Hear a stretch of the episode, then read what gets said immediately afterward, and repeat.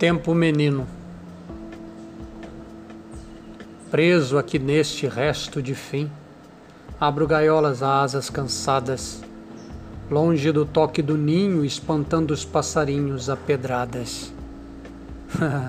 Não é maldade, ofereço a possibilidade de novos voos e a utopia do pouso noutros galhos. Nada sei da picada, do atalho, do qual me valha o risco do itinerário. Nesse fim de curso, antes do último ato, nesse palco cenário, há um poema na pedra que vem do bodoque, do menino tempo, a espantar o pássaro que existe pousado em mim. O voo é livre, é pleno, é alma renascida, é vida.